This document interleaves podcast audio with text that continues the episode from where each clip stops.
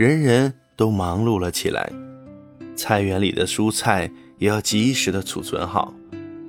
罗拉和玛丽也来帮忙，他们从爸翻过的地里捡出灰扑扑的土豆，还要拔那些长长的胡萝卜和圆圆的白萝卜，并且帮妈煮南瓜泥和做南瓜派。妈用长长的杀猪刀把又大又黄的大南瓜一切两半。他挖掉南瓜籽，把南瓜肉切成长条，再削掉南瓜皮。罗拉则帮忙把南瓜条切成南瓜丁。妈把切好的南瓜丁放到炉子上的一口大锅里，倒进去一些水，然后慢慢煮上一整天。他得看着火，直到所有的水分都蒸发得干干净净，南瓜。也不能煮糊。最后，南瓜会在锅里煮成浓厚醇香的一团泥。南瓜泥不会像水那样沸腾，而是不停地冒出小泡泡。小泡泡啪的破掉之后，会在南瓜泥表面留下一个个小洞。但很快，小洞也消失了。每当小泡泡破开来时，一股浓香四溢、热气腾腾的南瓜香味儿就会弥漫开来。罗拉站在小椅子上，一边替妈妈照看锅里的南瓜泥，一边用一把木勺不停地搅拌着。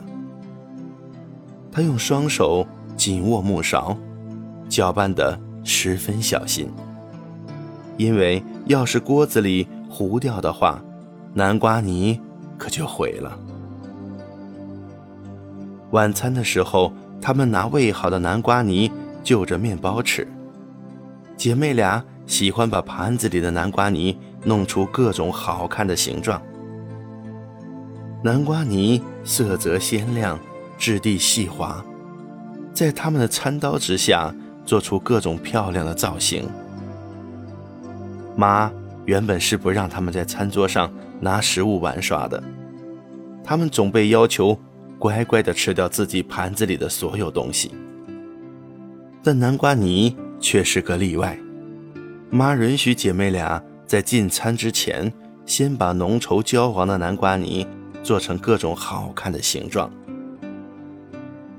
另一些时候，他们拿烤笋瓜做晚餐，笋瓜的皮非常硬。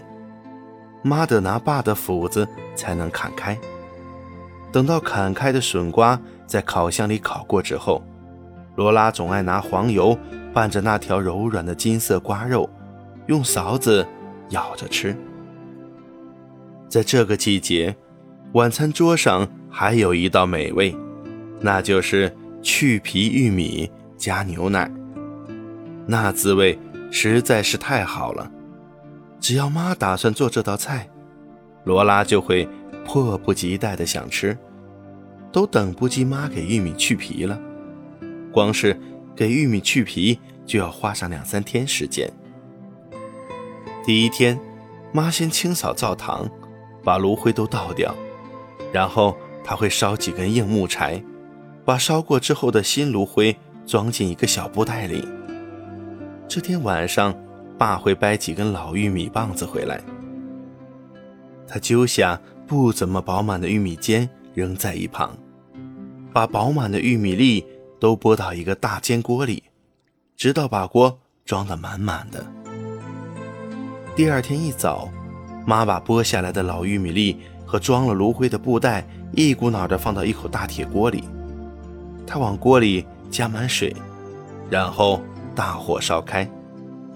这下，老玉米粒一个个发胀起来，它们越胀越大，越胀越大，最后把皮都撑破了。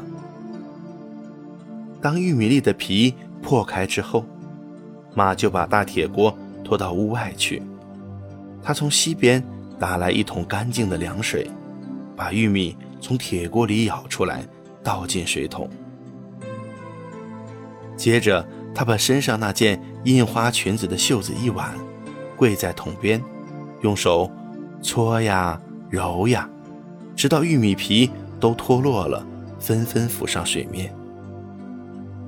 他通常要这么反复做好几次，倒掉水，打来溪水，重新倒进桶里，再搓再揉，又倒掉水，直到每一个玉米都脱好皮为止。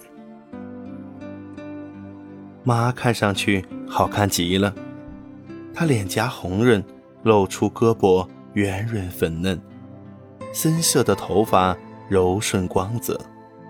她在清水里揉搓着玉米粒，却从来不会让一滴水洒到自己漂亮的裙子上。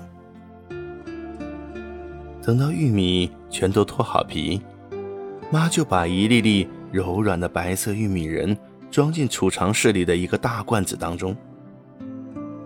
这下，一家人就都有脱皮玉米加牛奶做晚餐了。有时他们早餐也会蘸着蜂糖吃脱皮玉米。有时妈会用猪油来蘸那软软的玉米仁。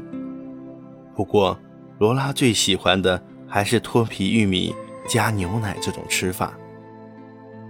秋天真是有趣极了，有那么多的东西。等着被收获，有那么多的美味等着被享用，有那么多的新鲜事物等着被发现。